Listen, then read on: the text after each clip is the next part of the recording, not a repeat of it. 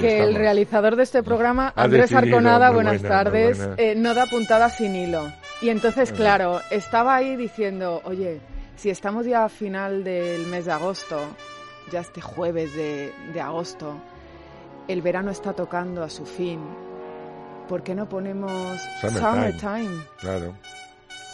Ahí está, alguna vez fue verano, ¿no? Eh, bueno. ¿Cómo que alguna vez fue verano? Alguna vez Siempre es verano. Pues hombre, no, espero que no porque no me gusta nada el verano. O sea, yo quiero que lleguen ya las primeras nieves. Me encanta, me encanta, me encanta. Sergio Pérez, Sergio Pérez, buenas tardes. Muy buenas tardes y evidentemente a mí me encanta el verano. Lo sé, lo que pasa que hoy, hoy me da, pero fíjate, hoy me da, hoy me da pena porque hoy no vamos a discutir. Llevamos todo el verano discutiendo y hoy no vamos a discutir, digo, porque hoy vamos a debatir, ¿no? Pero el cotilleo siempre gusta mucho. ¿Te acuerdas que hicimos, ya hemos hecho un programa en el que hablábamos eh, de una peli mítica como la Cleopatra, en la que programón, programón. Pues hoy va a haber, eh, gracias a un libro que, eh, que acaba de salir, que se llama, es de Antoni Garrido, perdón, los fallos argumentales, vamos a ver algunos fallos realmente de guion que son curiosos porque te, deja ahí en la cabeza y luego tú visualizando la peli te vas a quedar con ellos. Ya verás qué, divertido. Oye, pero espera tu momento porque de Summertime pasamos a Julio Iglesias, ¿por qué? Claro, Julio Iglesias, porque mira, hay un momento en, la película de Paco Plaza, en Hierro Mata, por ciento, que nadie debe perderse, esta película es espléndida y en la que Luis Tosar va a hacer sombra a Antonio Banderas y yo creo que el Goya va a estar entre Luis y Antonio, eh, Luis por esta interpretación una vez más el sublime. Bueno, pues hay un momento dado que, que forma parte de la película en la que suena Julio Iglesias con La vida sigue igual y Luis Tosar va a cantar eh, La vida sigue igual con el fondo de, lo diré, de de Julio Iglesias. Primero, eh, la canción está incluida porque Paco Plata es un fan de Julio Iglesias, pero fan de los fans, fans. O sea. ¿Julio Iglesias nos gusta, Andrés? A mí no. Pero a mí me chifla. A mí no. Ah, yo, ah, mira, ahí sí coincidimos Andrés y yo, preferimos a Rafael. Sí, yo prefiero bueno, yo también me gusta Rafael, pero una cosa no, no, quita la otra. Julio que siga por ahí. Em, y que además no cante mucho, o sea, que, a la que se quede por ahí. Ya tiene dinero. Pero que no tenga más hijos. Eh, bueno, pues a lo que voy. El caso es que Luis Tosar es un, eh, tipo que canta muy bien, porque canta muy bien. no solamente en su grupo, sino como siempre recuerda Sergio, en una de las ediciones de los Goya eh, los actores cantaban y el único que cantó bien era Luis Tosar. Es decir, que bueno, que es curioso y como, como dato curioso, de hecho, incluso el trailer de la película está sonando eh, La vida sería igual de, Julio Iglesias, ¿no? Por eso suena Julio Iglesias. Pero vamos a escuchar un poco el tono, si te parece, querido Isaac, de a quien, quien a hierro mata. El problema ahora es, ¿qué hacemos con este centollo? Si el centollo tiene la pata rota, ¿tú qué crees?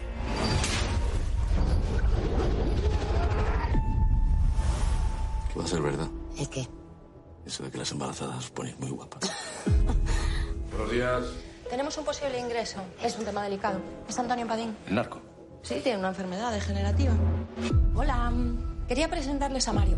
Es el jefe de enfermeros.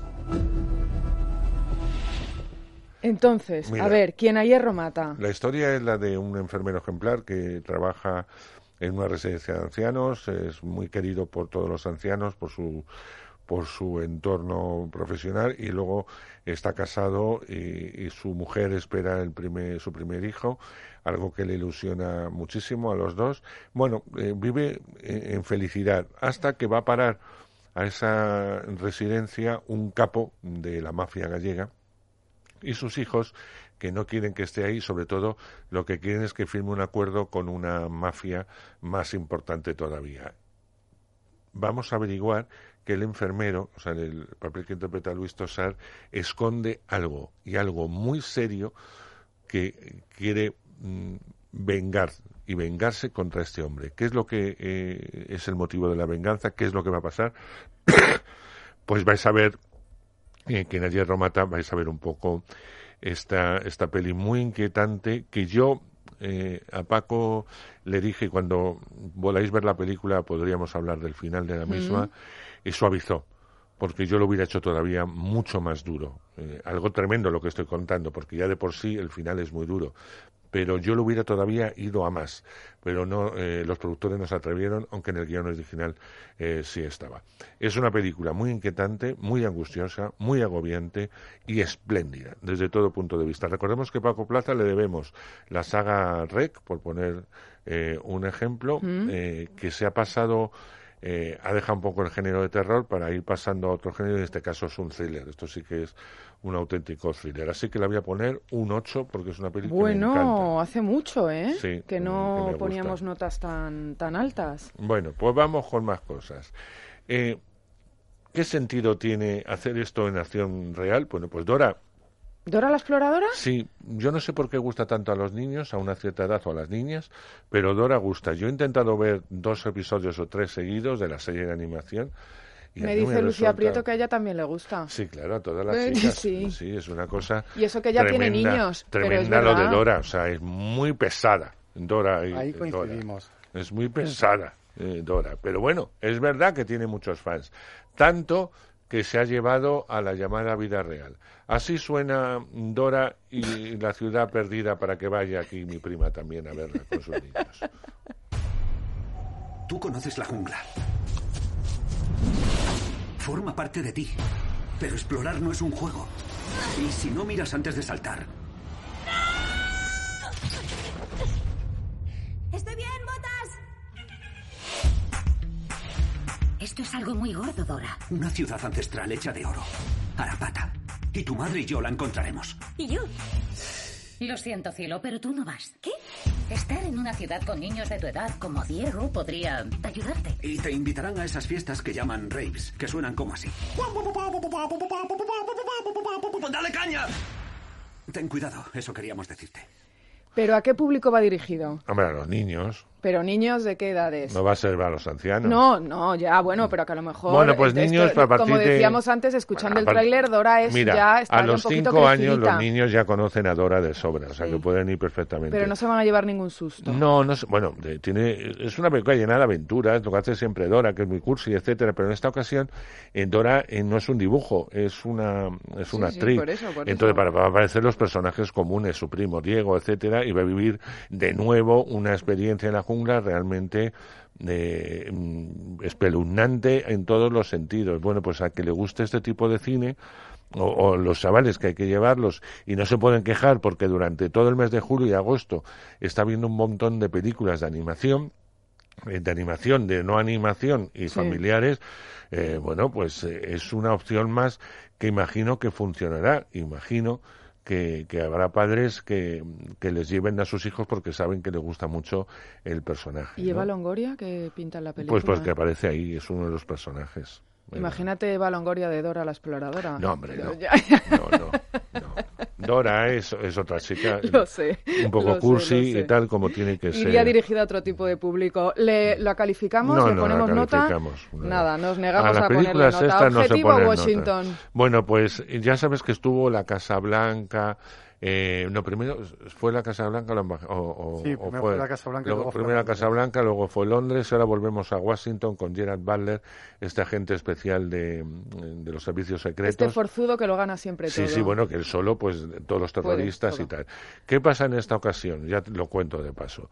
Pues en esta ocasión los terroristas están hartos de que frustre eh, absolutamente todas las acciones que están intentando para destruir gobiernos como eh, de Inglaterra y como los de Estados Unidos sobre todo y dicen pues vamos a por él y ala ya no van a por el presidente el objetivo a por el objetivo es, él para que luego puedan hacer de las suyas claro él no se va a estar quieto menudo es el personaje de Jan Butler. Esto es estirar la vaca lechera, es decir. Bueno, pero siempre funciona. Pues sí, pues la que vayan a verlo ellos. Vamos a escuchar esto. Debe gustarle mucho pescar, señor presidente. Hace un frío que pela. Lo siento, Mike. Lo que sea con tal de salir un poco de Washington. ¿Qué es eso? ¿Son murciélagos? ¡Son drones! ¡Son drones! ¡Son muy rápidos! ¡Salte al agua, señor! ¡Vamos!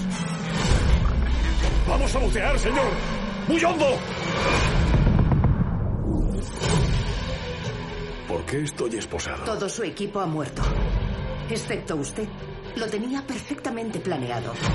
tiene una dificultad añadida porque no solamente le persiguen los malos, sino que también le están persiguiendo los suyos. Claro, porque los malos han planteado un plan para que sean los suyos los que realmente le ataquen. Ya ves que es todo muy complicado. Vamos. Bueno, oye, pues un argumento como pues otro cualquiera. Objetivo Washington. Que vaya Gerard Butler y su familia a verla. Pero no, ni siquiera la probamos. Que no, no, que esto vamos a probar esto. Estoy harto, estoy harto de la 1, la 2, la 3, la 4, la 5. ¿Cuatro? Pues, pues un 4. Venga, venga, un 4. Bueno, eh, si las Lego fueron películas, si mm, hay Toy Stories, si los juguetes van al poder, ¿por qué no los famosos Playmobil hacer una peli? Pues hay peli. ¿Hay peli de los Playmobil? Sí. ¿Pero buena o no? Bueno, eh, pues eso, para los que les gusta y ha jugado con los Playmobil. ¿Pero cómo estamos hoy? Playmobil, la película. Nos adentramos en territorio peligroso. En este mundo, nada es lo que parece. Tengo que encontrar a mi hermanito. ¿Pero qué pasa en este sitio de locos? Necesito que alguien me ayude. ¿Quién quiere una?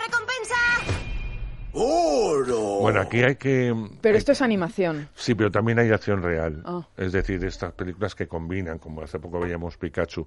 Estamos hablando de, de unos chavales que van a tener que entrar en el mundo de los Playmobil y los Playmobil toman vida, ¿no? Eh, entonces, bueno, eh, esta dualidad de no solamente hacer Playmobil, porque no sería muy parecido a los Lego, eh, porque además los Playmobil como los Legos tienen muy poca expresión, pero, pero la verdad es que han sido unos juguetes y siguen siendo unos juguetes muy, muy conocidos. Bueno, pues es una película llena de aventuras para los más pequeños que los adultos soportarán si han jugado con Playmobil si no o si ven a los niños jugar con Playmobil. Claro, pero normalmente hay generaciones que precisamente eh, que van a llevar a estos niños al cine que tienen esa edad. Y para iniciarles también a los niños. Que jugaron con Playmobil, para que de, alguna forma también se olviden de las tablets y todas estas cosas. O sea, que los juguetes físicos que, que tú creas tu propia imaginación y te inventas tus propias historias, pues está muy bien. En eso sí apoyo este tipo de películas, porque ayudan a descubrir o a redescubrir unos juegos que requieren un mínimo de animación y que me parecen educativos. No está todo el rato, ya ves a niños más de indios y vaqueros, más escalestri, más futbolín, menos maquinita, menos, maquinita de tablet, ¿no? Menos Nintendo, menos Wii. Que, todo tiene una edad, pero ver a niños ya con 6, 7 años enganchados a las tablets me parece demencial, ya cada uno lo que hace con la educación de sus hijos. Vamos a probarla. Un 5.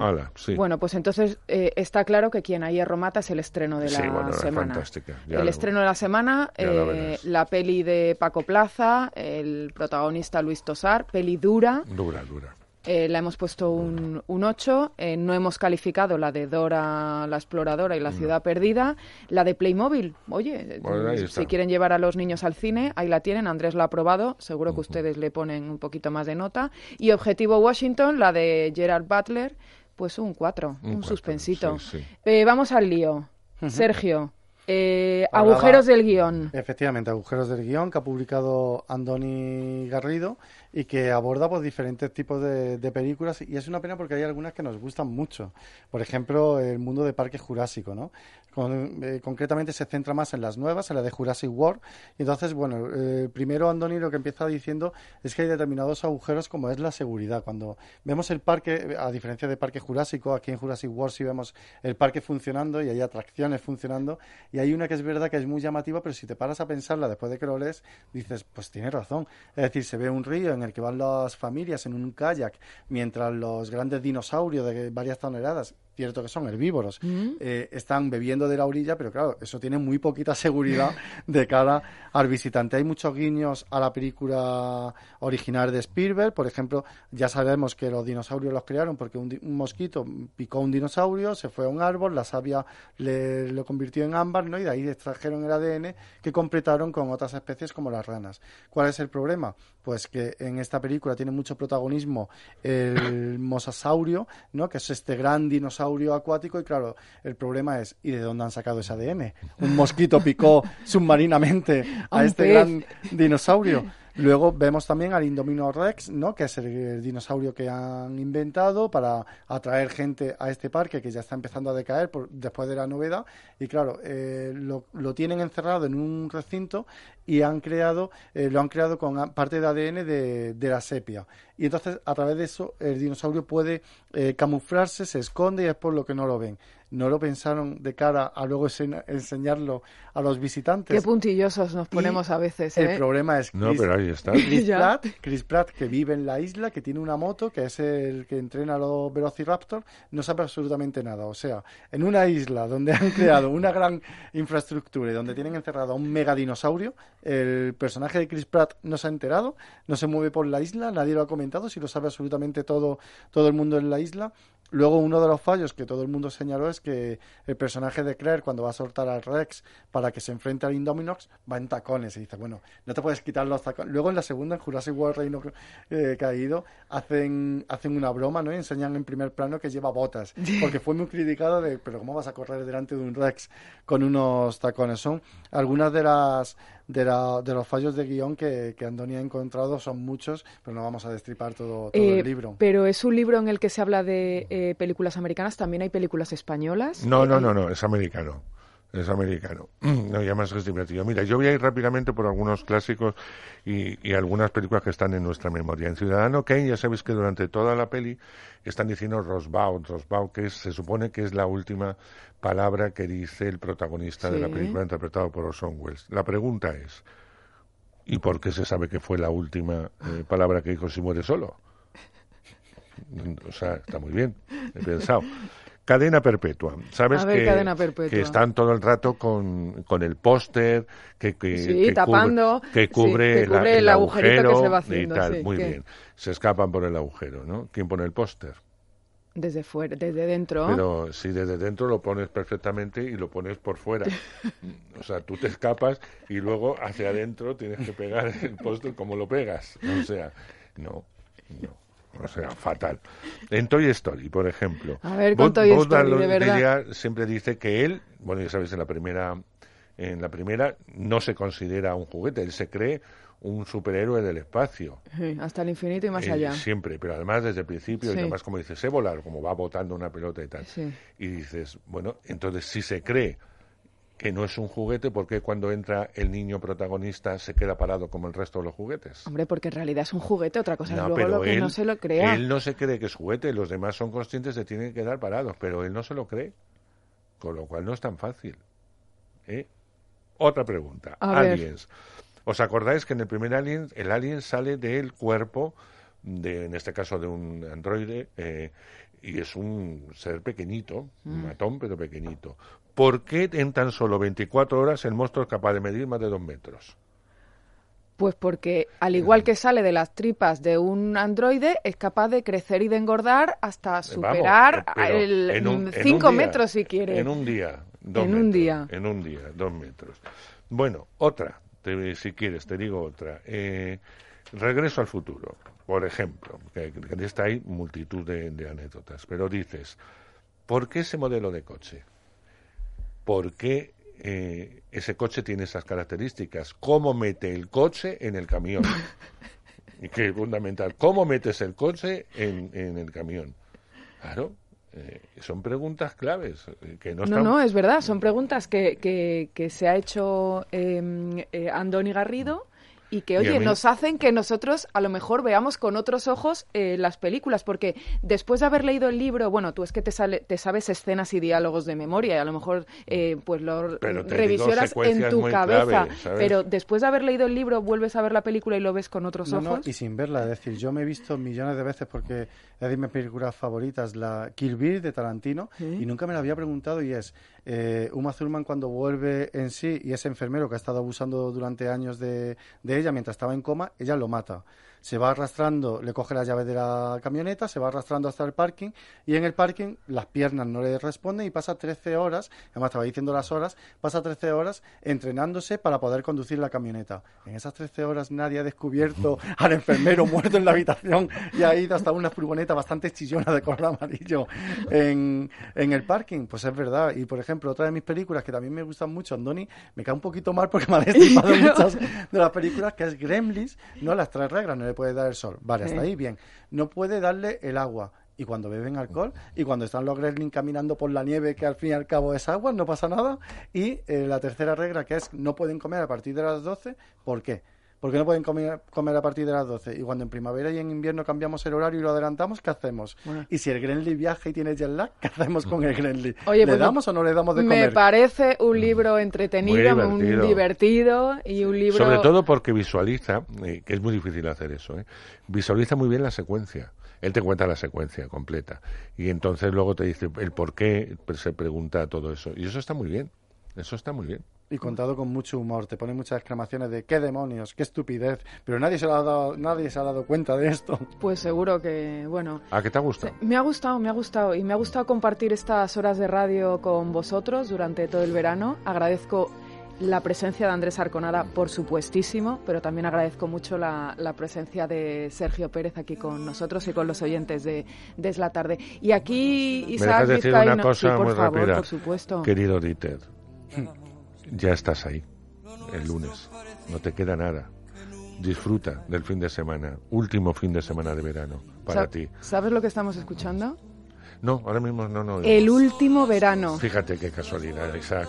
Tenemos la misma mala leche. Arconada. Adiós. Sergio. Un placer. Tomados de la mano es algo tan lejano y no te he vuelto a ver. El último verano, yo sé que nos amamos, vivimos abrazados, siempre juntos los dos tirados en la arena, hablamos del futuro. Estábamos seguros de que era un gran amor, pero algo tan extraño que le destino nos puso en el camino la angustia de un querer. El verano, tomados de la mano, es algo tan lejano y no te he vuelto a ver el último verano, jamás podré olvidarlo y voy a recordarte cómo te conocí, con esa piel morena y esos ojos bonitos, la mirada insistente que buscaba por mí. Yo sé que habrá tristeza que no voy a olvidarte y al no poder amarte no sé qué voy el último verano, tomados de la mano, es algo tan lejano y no te he vuelto a ver.